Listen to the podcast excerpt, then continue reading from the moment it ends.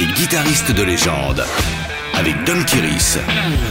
Monte le son pour la ESP de Kirk Hammett de Metallica. Au milieu des années 70, l'augmentation des coûts de production incite les grandes marques américaines à fabriquer leurs guitares au Japon. Par un juste retour des choses, l'industrie japonaise, désormais outillée, propose à son tour ses propres marques. ESP pour Electric Sound Product commence par fournir des pièces détachées avant de s'orienter vers des modèles originaux en s'installant à New York. Une initiative qui inquiète les grandes enseignes, Fender et Gibson, dont les guitares de légende inspirent fortement les Japonais. Malin, ESP se fait connaître en menant une politique de séduction auprès des musiciens de la scène métal avec des instruments fabriqués sur mesure.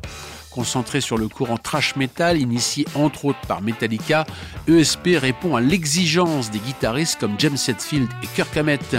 À partir de l'album Injustice for All, Kirk Hammett utilise une M2 équipée de micro-humbuckers particulièrement performants.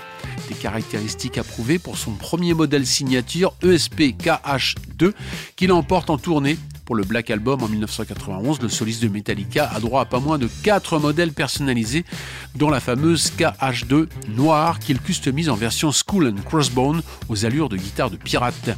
C'est ensuite à l'époque de Load que Kirk fait l'acquisition d'une nouvelle superbe version de M2 qu'il baptise Mommy pour son design inspiré du film d'épouvante vintage La Mommy avec Boris Karloff.